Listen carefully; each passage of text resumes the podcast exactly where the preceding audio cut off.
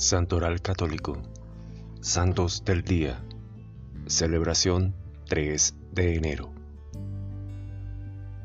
Santa Genoveva de París, Virgen. El nacimiento de Genoveva entre el 411 y el 416 en Nanterre, en un pequeño pueblo de las afueras de París, alegró una familia de la nobleza galo-romana como sucede a menudo en la vida de los santos. Gracias a un encuentro especial su vocación se reveló ya desde muy pequeña, y su vida fue llena de aventuras en el seguimiento de los pasos de Cristo. El encuentro con San Germán de Auxerre. En el 429, San Germán de Auxerre partió hacia Britania acompañado por San Lobo de Troyes, su misión era cristianizar a esos pueblos y contrarrestar la difusa herejía del pelagianismo.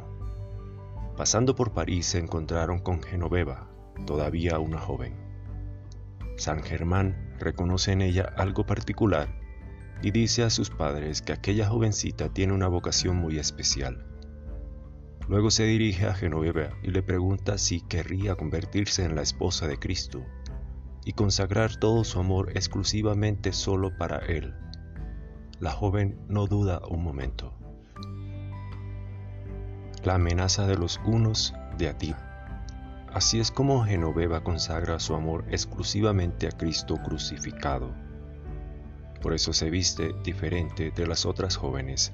Adopta una dieta vegetariana, usa silicio y ayuna muy frecuentemente y se queda en la casa de su padre, pero no es todo. Se encierra en una celda durante el periodo que va de la fiesta de la Epifanía al jueves santo. En este periodo reza, se dedica a la cesis y conversa con otros consagrados. En el año 451 se difundió la noticia de que los hunos, dirigidos por el rey Atila, después de haber saqueado varias ciudades del norte de Francia, iban de camino a París Muchos en la ciudad, terrorizados, querían huir, pero Genoveva exhortó a todos a defender la ciudad. Dejen que los hombres huyan si ya no pueden luchar. Las mujeres rezaremos a Dios hasta que nos escuche. Algunos piden su muerte por las extrañas exhortaciones de Genoveva, pero al final París fue defendida por sus habitantes y los unos desalentados por las inesperadas resistencias. Pasaron de lado y se dirigieron a Orleans, donde fueron derrotados por el general romano Escio.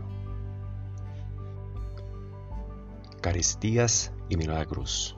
Cinco años después, Genoveva y todos los parisinos se enfrentarán a otra seria amenaza, el asedio del rey Franco Meroveo y luego de sus hijos, Genoveva se opondrá con valentía hasta la llegada al trono de Gilderico I, el futuro fundador de la dinastía merovingia, pues presagiaba que esa dinastía habría ayudado en futuro a difundir la fe cristiana entre los bárbaros. Mientras tanto, el pueblo sufría una grave hambruna.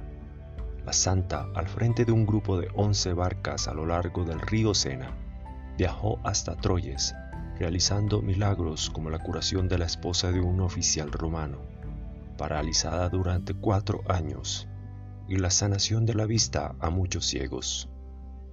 Los agradecidos curados, a su vez, le donaron suficiente grano para alimentar a sus conciudadanos. A su regreso a París, Genoveva misma distribuiría el grano y se pondrá a cocer el pan para los pobres.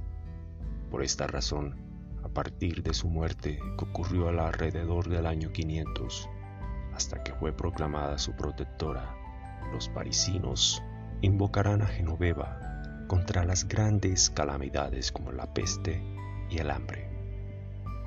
Gracias, gloria a Dios.